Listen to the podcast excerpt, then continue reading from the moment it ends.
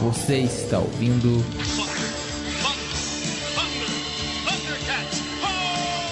Thundercast.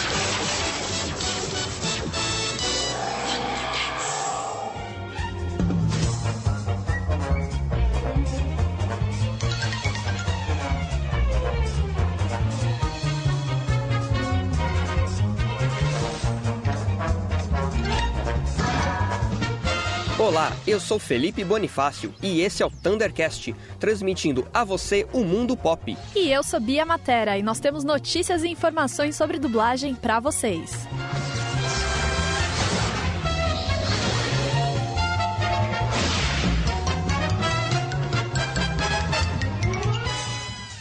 Quem já assistiu à série Friends, aos filmes A Múmia, Transformers e até Batman, O Cavaleiro das Trevas Ressurge, ou ainda desenhos como Padrinhos Mágicos, Castores Pirados e A Nova Onda do Imperador, conhece a voz de Guilherme Briggs. Briggs é diretor de dublagem e especialista no tema. Começou sua carreira em 1991, mas desde pequeno mostrou vocação para a área, bem como para outras artes. Eu me reunia com meu pai para fazer historinhas em áudio, para fazer é, mini audiobooks de, de histórias fantásticas com, com personagens que a gente criava. E isso começou a trazer para mim uma, uma coisa familiar, uma coisa que eu me acostumei de é, improvisar, de fazer tipos, de é, inventar os diálogos com meu pai. E uma coisa levou a outra. Eu seria ou desenhista, ou algum artista plástico, ou então um ator. Então eu faço as duas coisas. Eu sou atualmente um desenhista amador, né? eu gosto de fazer meus desenhos, meus rabiscos, e eu trabalho como ator fazendo várias coisas, desde dublagem, que eu sou apaixonado, dirijo dublagem, traduzo, uh, faço locução e faço coisinhas para o meu blog ou para outras coisas quando eu sou convidado. É possível notar a paixão de Briggs ao falar sobre a sua profissão, e isso é fundamental para um trabalho bem feito. Mas e quanto ao processo de dublagem? Segundo nosso especialista, para tudo soar mais natural, às vezes é necessário ser mais Coringa e menos Batman. Tudo começa quando o cliente escolhe o nosso estúdio, que é onde eu trabalho, que é a Delarte, e o meu chefe, ele escolhe quem vai ser o diretor. Digamos que ele me escolha, ele recebe lá é, Star Trek, Jornada nas Estrelas. Ah, vou passar para o Guilherme Briggs. Ele me chama, a gente conversa, ele explica o que é o projeto, qual é o prazo que a gente tem, ele passa para o tradutor começar a trabalhar no, no, projeto. O tradutor, por sua vez, fica em contato comigo e com o cliente. Muitas vezes tem um supervisor é, internacional que, que quer saber como é que está ficando a adaptação do texto. Então a gente fica trocando essas figurinhas, né? fica trocando ideias e conversando. E enquanto isso, eu já estou me preparando para o filme. Eu já assisto uma vez o filme, uma outra pessoa marca o filme para mim. A cada 20 segundos ela corta o filme numera os loops, né, como são chamados, é, para eu poder ter uma organização e poder catalogar é, quantas horas, qual, quanto tempo cada ator vai ter. Eu assisto o filme então pela segunda vez e vou escalando, escolhendo, olhando o personagem. Ah, esse aqui eu acho que fica bom. O Mauro Ramos, esse aqui, deixa eu ver quem eu vou colocar, Felipe Maia eu vou escolhendo, vou vendo que, o que adequa assim a, a interpretação, a voz, o tipo, é, para poder fazer bem aquele personagem. Depois a gente vem para a fase da de passar os horários, né, para ver quem é que pode, se tem alguém viajando. Às vezes um dublador não pode fazer um horário, não pode cumprir. Então, infelizmente, eu tenho que substituir. O diretor não é obrigado a escalar a pessoa que já fez um ator. Se ele achar que, bom, acho que não vai combinar tanto, vou botar outro, outra pessoa não é necessário você ficar escravo daquela, daquela escalação. Depois passamos para a fase do, do estúdio, que é a direção propriamente dita, que é, é importantíssimo, né? que o diretor seja um, um, um colega, um companheiro, um, um, amigo, um psicólogo, o cara que está ali do lado do dublador, assessorando ele, é, dando ideias, é, dirigindo ele artisticamente, vendo a interpretação, explicando o filme. Ou seja, o diretor é um grande maestro é um grande cientista que está ali trabalhando com aquela química, com, aquela, com aquelas fórmulas e aquelas reações e ações. E às vezes é, é, bom você trabalhar até com o caos, não ser muito técnico, muito assim é, arraigado naquela coisa técnica. Você deve é, deixar um pouco de caos Você tem que ser um pouco coringa e um pouco menos Batman. para ficar um trabalho bem mais espontâneo, bem, bem, mais solto. A dublagem envolve mais que uma sobreposição de vozes. Envolve estudo, análise e uma visão artística.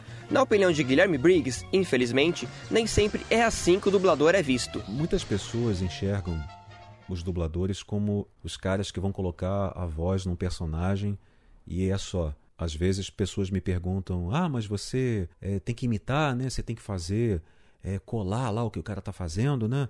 É, mas e, e, e, é isso, né? Eu falei, não, não só, a gente tem que adaptar né, a, a musicalidade do, do, do personagem para a nossa língua portuguesa, não ficar aquela coisa cantada. Hey guys, hey rapazes, né? a gente, a gente toma o maior cuidado para passar, para fazer a coisa da forma mais natural possível. Não quer dizer que eu tenho que adaptar tudo que está no inglês para o português, digamos assim, fazer o cara parecer um brasileiro, é, é, dar é, é, é referências de coisas do Brasil. O cara fala lá David Letterman, eu vou falar aqui o, o sei lá, o, o Jô Soares. Não, não tem nada a ver.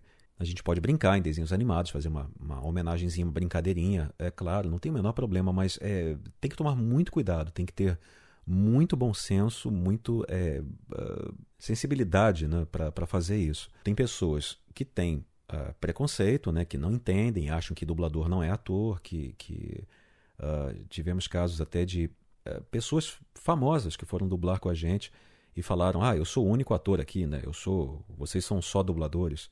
E a gente teve que chegar no cara e falar: Meu irmão, hum, somos atores como você iguaizinhos a você. Da mesma forma que você vem dublar um filme aqui com a gente, a gente pode fazer uma novela com você, pode fazer um filme de cinema, pode fazer um comercial. Somos todos atores é, registrados pelo sindicato. Não tem diferença nenhuma. Só que a gente tem a, a especialização é, da dublagem. É a mesma coisa que dizer que um cardiologista não é um médico. Ele é especialista em coração, mas ele é um médico. Ele é formado em medicina também.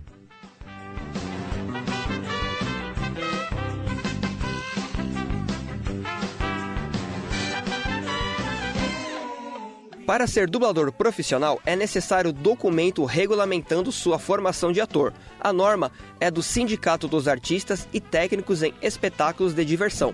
Para quem se interessa pela arte, Briggs dá dicas de como começar. O melhor caminho é você estudar, fazer teatro, é, brincar muito, fazer filmagens, fazer gravações, audiodramas, se reunir com uma galera.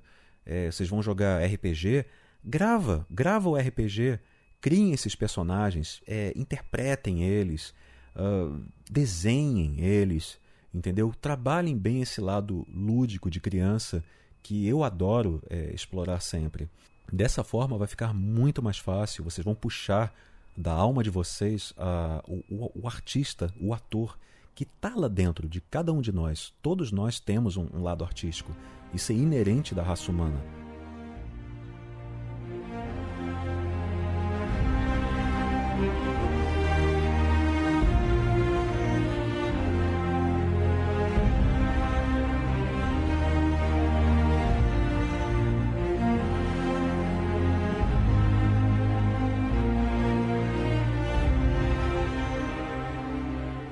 Falando sobre ingressar na área, Vanessa Minici já cursou teatro e é atualmente aluna de dublagem, apaixonada pela área e com dificuldades de entrar no mercado de trabalho. Então foram o Gilberto Baroli e a Cecília que fazia a Chiquinha dar uma palestra lá na faculdade.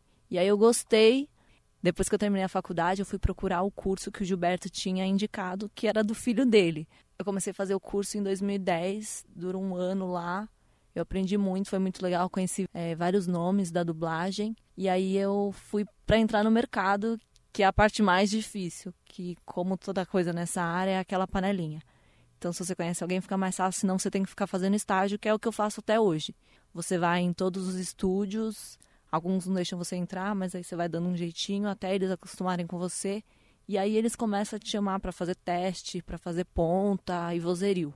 Aí você começa assim, fazendo só personagem secundário, até você ir evoluindo e ganhar um grande. Eu ainda não ganhei nenhum grande.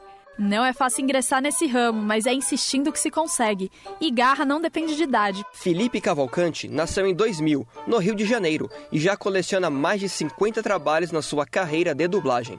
Cavalcante começou a cursar teatro ainda bem pequeno e hoje divide seu tempo entre atuações e dublagens. Eu trabalho em TV, cinema, teatro, mas minha paixão é a dublagem.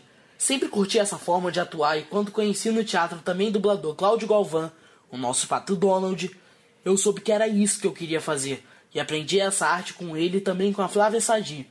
Um dos meus primeiros trabalhos de dublagem foi o longa 2012. Uau! Como chorei e gritei nesse filme, hein? Mas foi uma realização.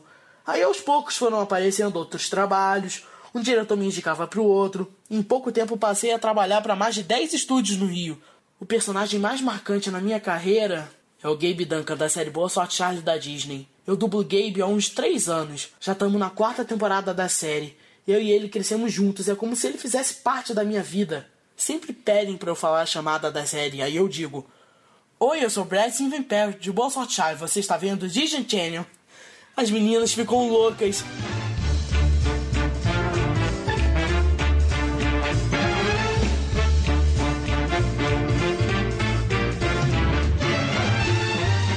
Todo trabalho tem seu lado gratificante, e os fãs representam isso para os dubladores. E esse foi nosso especial sobre dublagem. Esperamos que tenham gostado e isso é tudo, pessoal. Ei, essa falha é do Gaguinho. Do Gaguinho ou do Manolo Rei?